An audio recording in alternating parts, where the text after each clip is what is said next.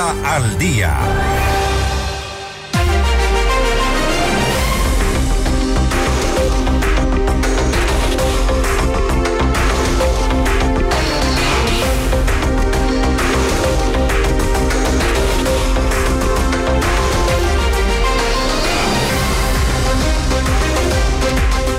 Para financiar el conflicto armado interno, algunas bancadas legislativas proponen un impuesto a las utilidades de los bancos, lo que provocó la reacción de la banca privada que proyecta un impacto en la colocación de créditos de aprobarse esta ley. Y para analizar este tema estamos ya en contacto con Marco Rodríguez, presidente ejecutivo de la Asociación de Bancos Privados del Ecuador, para hablar sobre este impuesto a las utilidades de la banca. ¿Cuáles serían los impactos? Marco, gracias por estar con nosotros. Fausto Yepes le saluda, bienvenido muy buenos días y muy buenos días a todas las personas que nos están escuchando. Fausto, el día de ayer en una discusión o en la sesión de la Comisión de Desarrollo Económico se aprobó el informe para segundo debate del proyecto de ley en el que efectivamente se ha incorporado una contribución específica, directa, para el sistema bancario. Y como usted lo acaba de señalar, Fausto, es para el objeto con el cual se han creado esta serie de contribuciones e impuestos es para apoyar al conflicto en el cual se encuentra luchando el Estado contra el crimen organizado, las mafias, el narcotráfico, la minería ilegal, etc. Y Fausto, en un entorno así, ¿cómo alguien no puede estar de acuerdo con apoyar? Por supuesto que todos debemos estar junto al Estado apoyándolo en esta lucha importante que está llevando a cabo. Y la banca lo viene haciendo, Fausto. La banca lo viene haciendo y quizá este es el elemento que en la Comisión de Desarrollo Económico no se ha señalado y no se ha dicho. La banca en, los, en las tres últimas semanas, eh, por, por disposición de esta misma Asamblea Nacional, ha sido objeto de dos reformas tributarias adicionales que incrementan su aporte al Estado durante este año y de manera inmediata en aproximadamente 420 millones de dólares adicionales a los tributos, impuestos, tasas, contribuciones en general que paga la banca anualmente al sistema eh, tributario ecuatoriano. Es decir, la banca efectivamente, como ha sido el llamado que se ha hecho a todos, ya viene prestando su contingente y colaborando financieramente con el Estado en esta lucha. Pero no solo esto, Fausto, ah. no solo esto. En diciembre del año pasado, el señor ministro, y lo ha hecho público, me parece que en este mismo espacio también, eh, ha señalado que en diciembre el Estado requirió recursos para poder dar cumplimiento a sus obligaciones frente a los señores colaboradores del sector público, pagar sus sueldos efectivamente. En ese momento, la banca privada, como ya lo he hecho en otras ocasiones con el Estado, le financió con aproximadamente 300 millones de dólares en certificados de tesorería que fueron aportados al Estado para que pueda cumplir en diciembre con las aportaciones. Entonces, la banca ha hecho su esfuerzo, ha colaborado con el Estado en diciembre, está colaborando ya con estas dos eh, reformas tributarias aprobadas en las tres primeras semanas de, de este año. Y hoy se enfrenta o está mirando con inquietud la probable aprobación de un impuesto discriminatorio y confiscatorio, Fausto, a las utilidades de la banca. Ahora, Marco, me, quiero referir, por ejemplo, a los argumentos que han dado quienes eh, propusieron eh, esta, esta, quienes levantaron esta propuesta. Y, por ejemplo, ellos en una, en una de las intervenciones, eh, Vilma Salgado, es una de las personas que, que había intervenido, ella decía, y hacen relación a esta eh, a este incremento, eh, lo llamaba como espectacular incremento de las utilidades de la banca privada, que no tenían una relación con el estancamiento del conjunto de la economía en nuestro país. Y este es uno de los argumentos que dan evidentemente en el contexto del conflicto armado interno, en el contexto de esta crisis por la que atraviesa el país, que todos arrimemos el hombro y que quienes más tienen, quienes más han ganado, arrimen evidentemente más el hombro, porque también son los dos temas que se han discutido en estas últimas horas. Por suerte salió de la propuesta, pero este, esta contribución para las de las personas que ganen sobre los mil dólares, algo que nadie sabe en qué momento eh, se metió o se quiso poner ahí dentro del documento, alguien se dio cuenta y evidentemente se generó el debate, la polémica y esto salió de allí. Pero este no es un argumento suficiente. Pregunto un poco en función de quienes hicieron esta propuesta. Mire, más allá de que, como he comentado hace un momento, 400 millones adicionales se ha establecido ya vía reformas tributarias en estos 30 días, tres semanas de funcionamiento de la Asamblea durante este año. Eh, más allá de eso, es interesante señalar que la Asociación de Bancos solicitó por dos ocasiones, en el primero y en el segundo debate, ser recibida en el seno de la comisión para comentar lo que voy a señalar. Es completamente falso e inexacto las afirmaciones de ciertos grupos políticos que señalan como base fundamental para crear este impuesto discriminatorio específico y ya confiscatorio para la banca privada, que la banca sería el sector que más rentabilidad o utilidad ha ganado.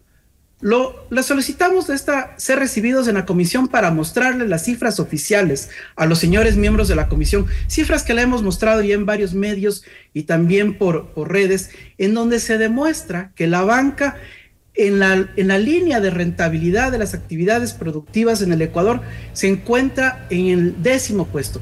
Y afortunadamente, Fausto, existen 10 o 9, perdón, actividades que son más rentables que la banca, que generan empleo, que generan encadenamientos productivos, que generan producción, bienes para importación, exportación, etcétera. ¿Qué sectores, por ejemplo, Marco? Son más rentables que la banca. ¿Qué sectores, por ejemplo, Marco?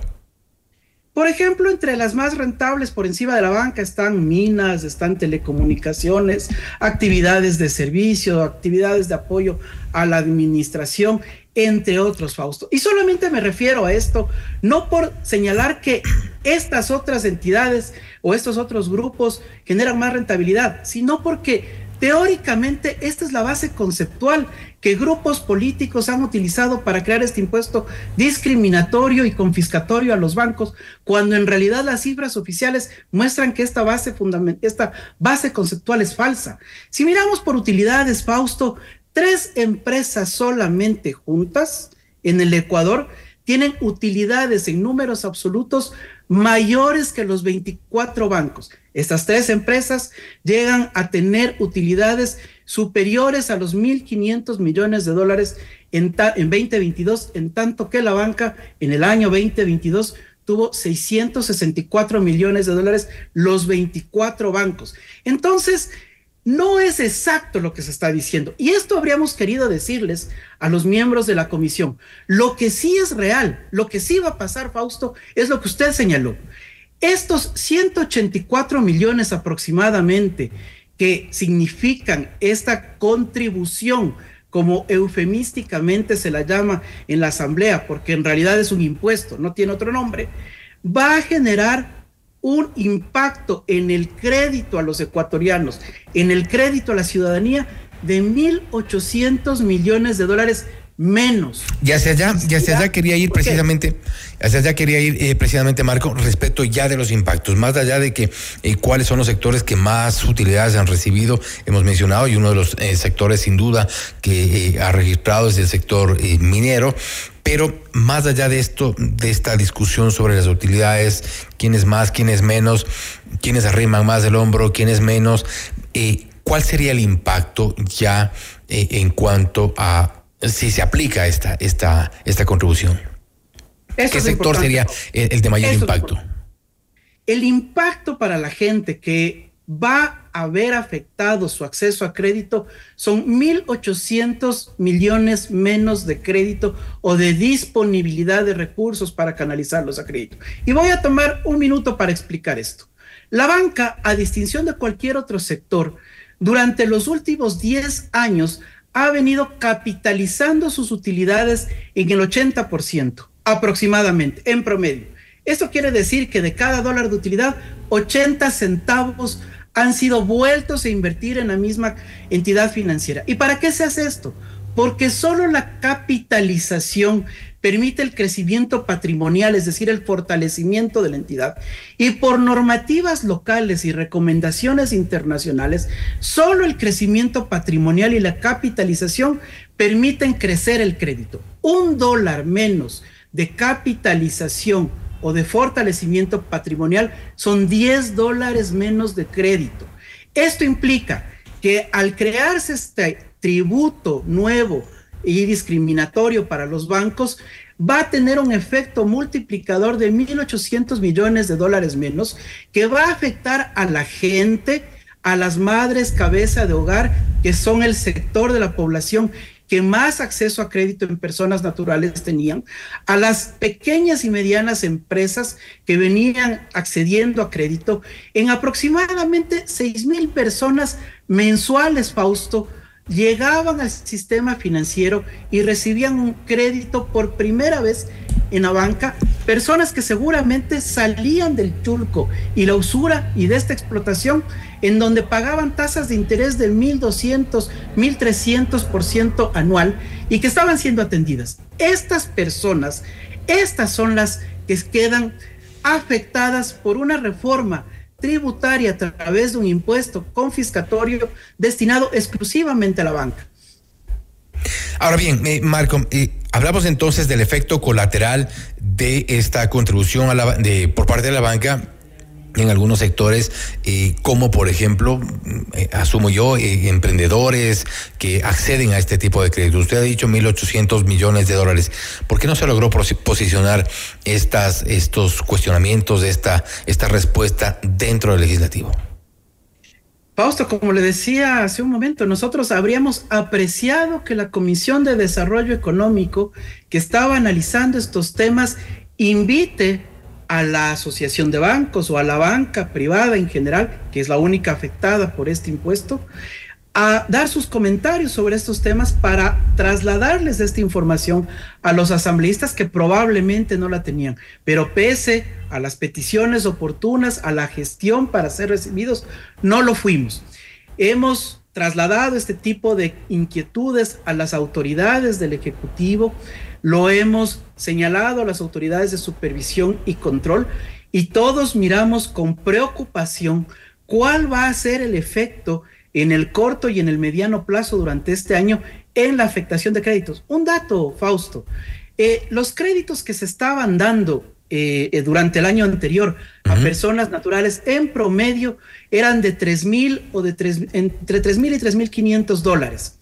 Si miramos esta afectación de 1.800, 1.500, 1.800 millones de dólares menos, la cantidad de ecuatorianos afectados y que mirarán con restricción al acceso a crédito, con dificultades el acceso a crédito, serán aproximadamente 500 mil ecuatorianos, 500 mil personas que llamativamente no podrán invertir en actividades productivas, no podrán generar empleo, y entonces se generará un círculo por el cual se va a disminuir la producción con la afectación precisamente en la recaudación tributaria que hoy se dice se quiere impulsar o buscar con este, con este tema. Pero Fausto, como dije hace un momento, la banca ha estado y está permanentemente lista y dispuesta para apoyar al Estado. Lo que hoy llama la atención es que con falsas y con falsa información, con falsa expectativa, se crea un impuesto específico y discriminatorio para el sistema financiero, excluyéndolo del sistema empresarial en general y creándole ahora la obligación de pagar impuesto, un impuesto sobre utilidades que pagaron ya impuestos, que pagaron ya utilidades a los trabajadores y que por lo tanto será objeto de una nueva contribución sobre un monto ya pagado. Ahora bien, Marco, y, y, con, y con, esto termino, este, eh, se viene el tiempo muy corto, no, no hay mucho, no hay mucha capacidad de maniobra, ¿qué van a hacer? Fausto, en este momento todavía estamos mirando, esto se aprobó ayer en la noche, estamos afinando los análisis, hemos insistido a la Asamblea otra vez que nos, que nos invite a participar en el espacio que ya quede, con las autoridades también, Porque fíjese, Fausto, y esto y con esto cierro, se, se viene diciendo y sosteniendo la oportunidad que tendría el Ecuador para atraer inversión extranjera. ¿Qué inversionista del exterior puede querer llegar a un país en donde cada año a un sector financiero o un sector empresarial específico con sesgos ideológicos y políticos se le pretende establecer impuestos discriminatorios exclusivos? Creo que esto nos debe llamar a la reflexión. Hay que discutir, hay que debatir sobre todo por las necesidades, urgencias que tienen eh, eh, el país en general, pero también es no es menos cierto que hay, eh, hay poca aceptación por parte de los asambleístas y no sabemos en qué termine este proyecto de ley enviado por el presidente Daniel Novoa. Marco, nuevamente gracias por haber estado con nosotros. Fausto, muchísimas gracias por el espacio y gracias a todos que nos, nos han escuchado. Gracias. También ha sido Marco Rodríguez, presidente ejecutivo de la Asociación de Bancos Privados del Ecuador, hablando sobre el impuesto a las utilidades de la banca. ¿Qué impactos tendría? mencionado que el impacto sería, por un lado, evidentemente en el sector bancario, pero como daños eh, colaterales, como un impacto a eh, ciertos sectores que accedían a crédito normalmente. Eh, habla de al menos 1.800 millones de dólares que podrían dejar de colocarse en créditos y que podrían perderse ya en cuanto en, la, en el circulante en economía ecuatoriana. Es la respuesta de la Asociación de Bancos Privados. Esto es Notimundo al día.